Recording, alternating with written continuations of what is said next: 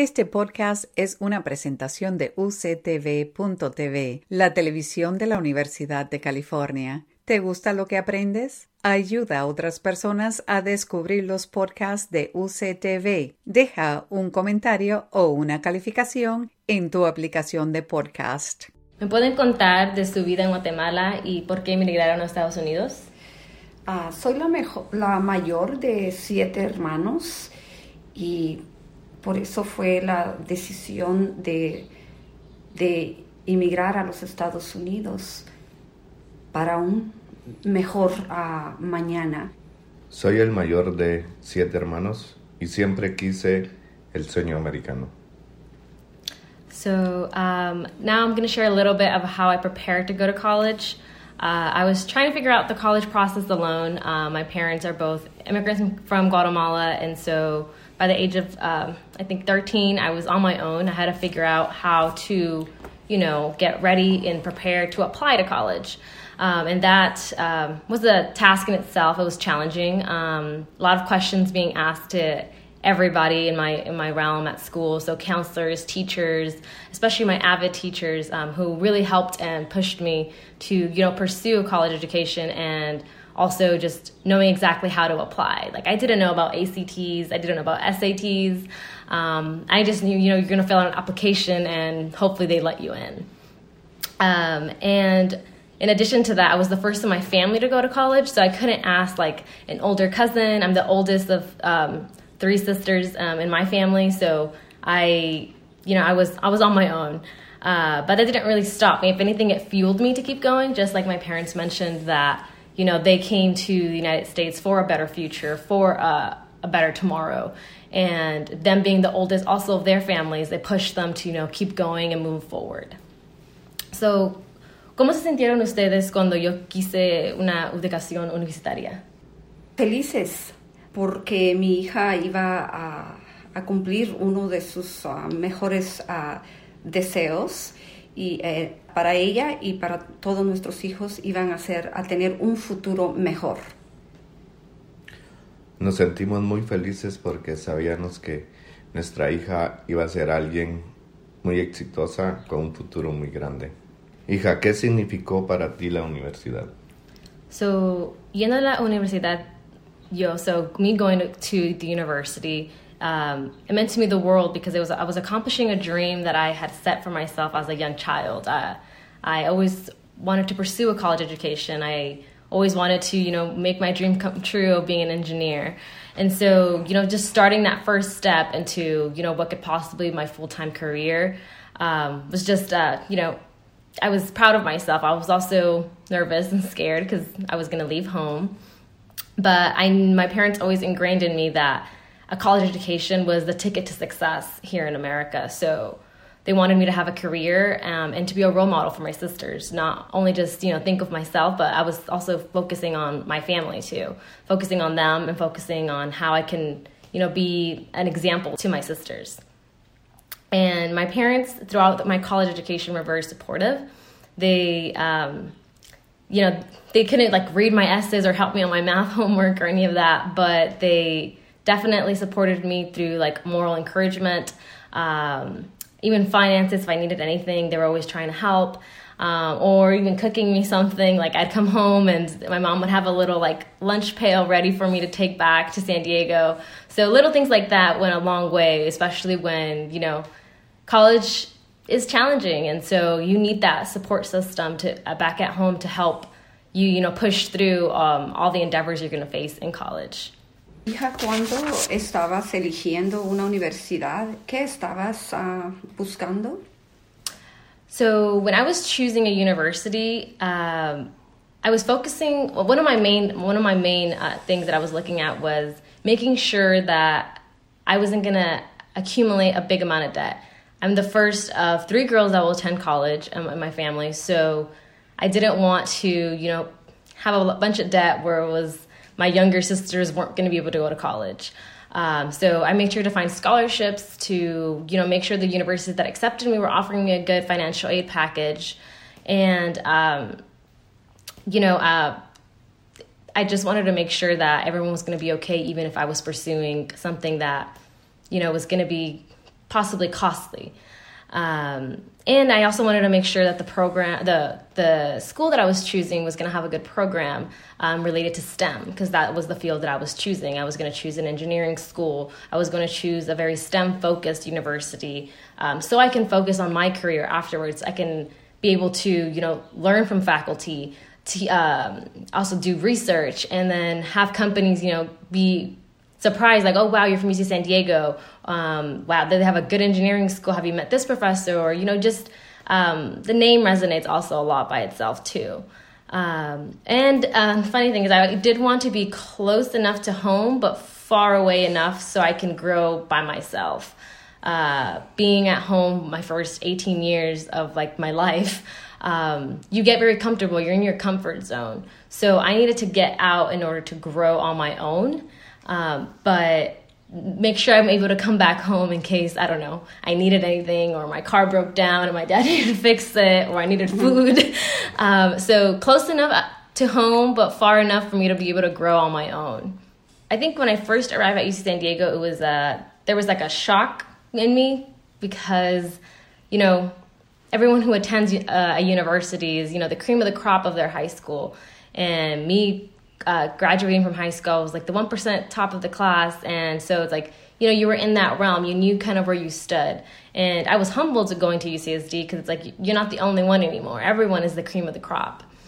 And uh, not only that, but also the faculty that were there. Um, you're just amazed, like all the research they've done, like how accomplished they are. And um, it's almost inspiring, right? You want to become them, you want to be them. Um, but I, I was in addition to, I was also being exposed to different cultures. So I've always been used to, you know, uh, our Guatemalan culture or just a Latin American culture, um, and me being American. But now I'm getting exposed to different uh, individuals from different cultures, like Indian or um, Chinese, like different cultures that, you know, we're learning different things. We're trying each other's foods. We're talking about what our parents do, and there's similarities to, like, you know, different languages and we're learning from each other and really creating that global aspect of now that you know all the students call UC San Diego home. Um, and navigating through college, I remember feeling like, the, especially my first year, um, feeling almost unprepared. So because we weren't taught anything related to you know how to do college um, in high school. You're taught basically like this is how you study, this is how you take an exam in high school, and you know here are your grades. Um, you're gonna get a GPA at the end of the year, and you know that's gonna be what you're gonna be using to apply to college. ¿Cómo te sientes uh, estando fuera de casa, hija? So I was away from home. I think my it was challenging because I was always like a family person, always hanging out with my parents or my sisters. Uh, but I think I needed it in order to grow. Uh, like I mentioned earlier, being in the same comfort zone, like in the same bubble, you can't grow if you're constantly in it. You need to put yourself in situations where you're going to be forced to grow. And I think that's how I felt when I was away from home. Um, but I know I, I, think I always tried to tell myself or keep reminding myself that it was for something good. I was sacrificing, you know, family time, sacrificing, uh, you know, seeing, seeing my grandparents so often that, you know, it was going to be worth it in the end. Uh, no one had ever done it in my family. So uh, I needed to, you know, do it and be successful to, you know, prove that, like, hey, um, being going away from home was okay like I'm not doing anything bad. I'm I'm I'm growing. I'm becoming a professional, and although it was sad sometimes, I think at the end of the day I knew that I was going to be worth it in the long run. So, ¿cómo se sintieron ustedes estando yo fuera de la casa? Uh, muy uh, tristes, eh, contento también a la vez, ¿verdad? Porque ibas a, a, a prepararte a tu futuro y uh, preocupada también uh, por tu comida, como ibas a hacerle ahora, eh, a su adaptación uh, también, ¿verdad? Porque es, va a ser una nueva ciudad, San Diego y Bloomington, es diferente y también a, la adaptación de nuevos, diferentes estudiantes eh, de diferentes estados, países. Eh, todo eso incluye la preocupación, pero confiaba en, Dios que todo iba a estar bien y, en, ti, de que ibas a salir adelante. Eh, Como lo mismo, por siempre estar fuera de la casa es una preocupación que todo padre creo que tenemos, pero siempre confiando en que todo iba a estar bien y todo lo que necesitara ella siempre lo tenía con nosotros. Hija, ¿qué aspectos de la universidad tú crees que te ayudaron a tener éxito? I was part of an organization called SHIP, so Society of Hispanic Professional Engineers. They uh, were a group of individuals who, who were basically people of the same background who were also studying engineering, something STEM related, that wanted to pursue a career as, an engineer. So I resonated a lot with those individuals because we all had the same dream and came from a very similar background. Their parents were also immigrants or they were from Latin America. And it was just, you know, it was my home away from home. Uh, you know, we we were all cooked the same things, we all listened to the same music. It was just like I mentioned earlier, it was my home away from from home, and it made me feel like I wasn't alone. And uh, yeah, I was I was I was with people that I was comfortable with. We shared similar interests, and just made it easier to talk about things and to help one another. Um, and in addition to you know SHPE. Uh, I was also part of a program in Oasis uh, called 2Excel, and um, you know uh, oasis tutoring also. I think oasis tutoring played a big part because as a first generation college student uh, I, and i mentioned this earlier where i felt underprepared going into college uh, i needed that extra help. I was there in every office hours you know learning and engaging with my professors and my tas like making sure i understood the material. But sometimes that wasn't enough. So i had to you know find another resources that wasn't going to charge me. And I say that very specifically, like the charging part, like the financial part, because you know there were some students who had their own private tutors, but I knew I couldn't afford a private tutor, so I needed to find a way that I was going to get tutoring for free. And Oasis did that for me. They provided tutoring for me where I can go in and, you know, get my questions answered, listen to a lesson in case I wanted it redone again, and get that extra help that I needed.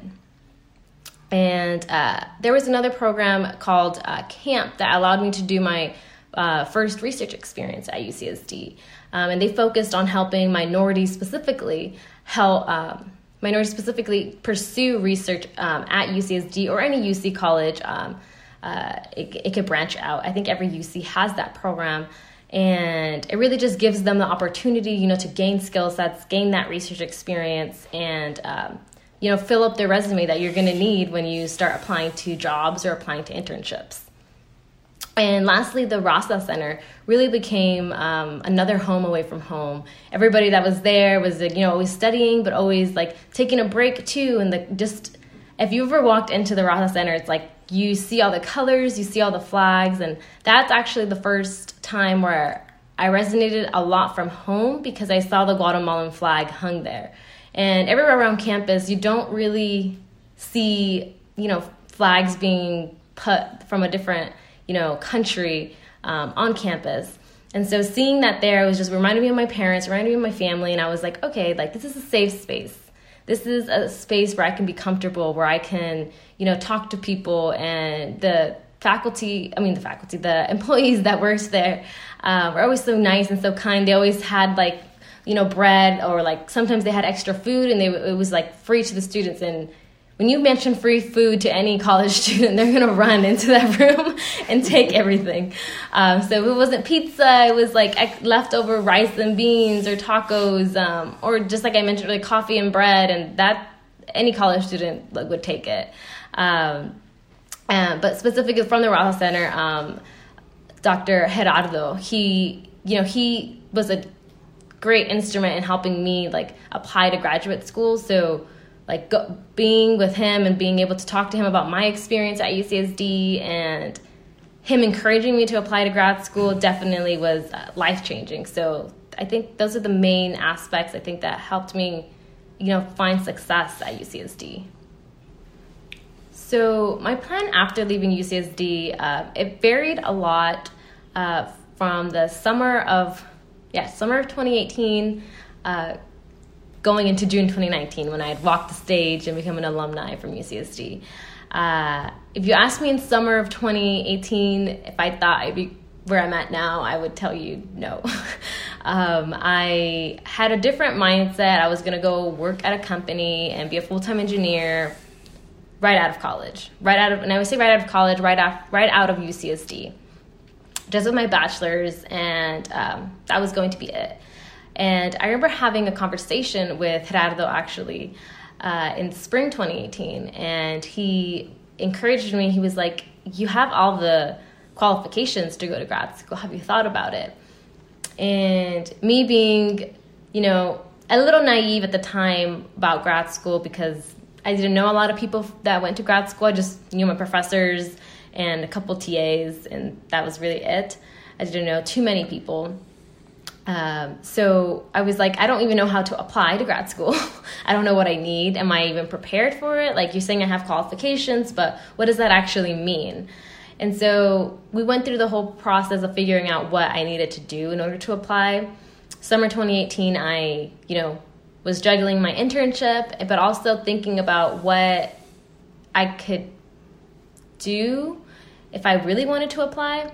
Like, what, was it going to actually take? because it isn't just an application again. Like it, how i thought undergrad was going to be. Like you have to go through the gre this time. You have to go through letters of recommendation. You have to go through you know different personal statements. And then you have to go to a statement of purpose. So there's multiple different um, levels of going through a graduate school application uh, compared to undergrad. In undergrad i feel like uh, i was a little more prepared because i had been preparing since middle school with avid but in college it was like I did it all within like a semester with Gerardo. It was more like, okay, I want to do this. How do I get this done? Like, I know I'm basically putting like the gear on drive and we're like skirting out of here, but how do I how do I how do I make this happen? How do I, you know, make sure I get into grad school? And then how do I make sure I'm not in debt um, with graduate school? And so um, that, those are the biggest questions I had. Um, and luckily, I mean, I, I got accepted into multiple schools and I had the option to choose where I wanted to go. And that ended up becoming Carnegie Mellon University. Carnegie Mellon University is a prestigious university, private and well known engineering schools. Um, the faculty take pride in their work, and it's honestly a privilege to be a part of. The program I'm pursuing at Carnegie Mellon University is Engineering Technology Innovation Management. And what that program is, it bridges together the engineering side um, of uh, the school and the business side. And so it, it basically creates the next like program program managers, the next directors, um, basically engineering tech leaders. And so that's exactly what I want it to become. Um, I am very technical, but I'm also very like business like. I want to be able to be in those meetings where decisions are being made and I did I couldn't think of a better program to help me prepare for that in my future. So when I actually was applying to grad school, I remember not telling my parents exactly where I was applying. I just remember telling them I'm going to go to grad school. It's an additional year, two years after you know my bachelor's degree, and um, yeah, this is what I'm thinking of studying. I kind of just was very vague, didn't really go into details um, because I knew at this point it was more like I'm focusing on my work. I already pursued, you know, my engineering degree, my STEM degree, and uh, I wanted more of a focus, right? And so I didn't really tell them much actually when I was applying. I just told them I'm applying and um, I'll let you guys know once like the, the acceptances come in where where I where where I, I got in and where my decision is going to be made. And uh, I think at the time I was just also being a little bit like I was nervous about the what was going to happen. I wasn't sure I was going to get in. So I didn't want to give them any false hopes of like, oh, I'm going to go, you know, 20 minutes from home or I'm going to be, I don't know, somewhere across the country or, you know, in a different country. And so um, I just kind of kept it private to myself because I knew they were going to support me regardless. And uh, this was a decision I felt like I needed to do on my own. And so when I finally did get accepted, though, um, I think I told them of the you know the, the multiple schools that I got in, and most of them were actually out of state.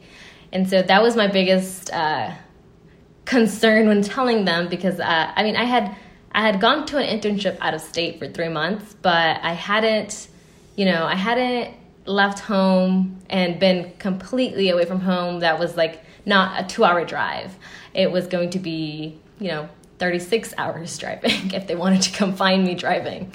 Um, and so, unos últimos pensamientos para uh, futuros padres de futuros estudiantes de la Universidad de San Diego.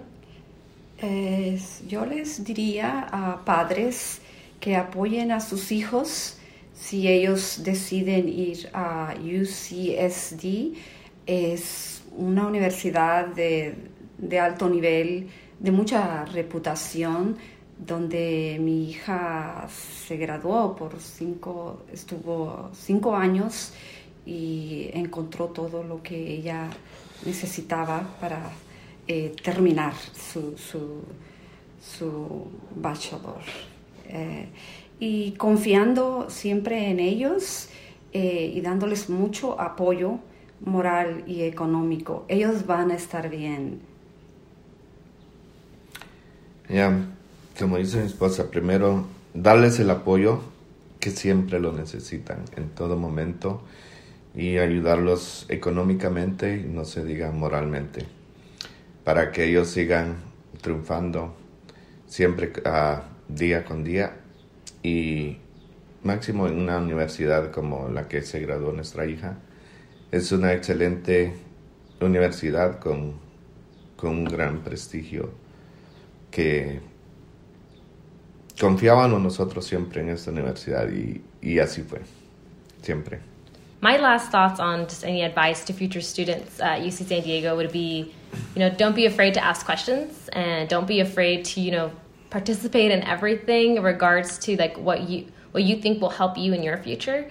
Uh, no one's going to come knocking on your dorm your first year or you know if you're a transfer transfer student your third year no one's going to come knocking on your door telling you, this is what you need to do in order to become an engineer. This is what you need to do in order to become a doctor. You're going to need to find those resources. And you're going to need to ask questions. Ask questions to your professors. Ask questions to faculty members. Ask questions in different, you know, organizations like at the Raza Center or an Idea Center. And ask them, you know, how do I, you know, what's the track for this? How, how, do, how can you help me get there? Because that's what the institution is there for. They're here there to help you and help to groom you into what you want to become. And so make the best out of those years. Um, i was just talking to one of my uh, friends the other day about you know our time at ucsd and it's um, some of the best years of your life. Um, it will be challenging it'll be hard uh, but at the end of the day it's going to be worth it. So there'll be a few bumps on the road so don't be afraid.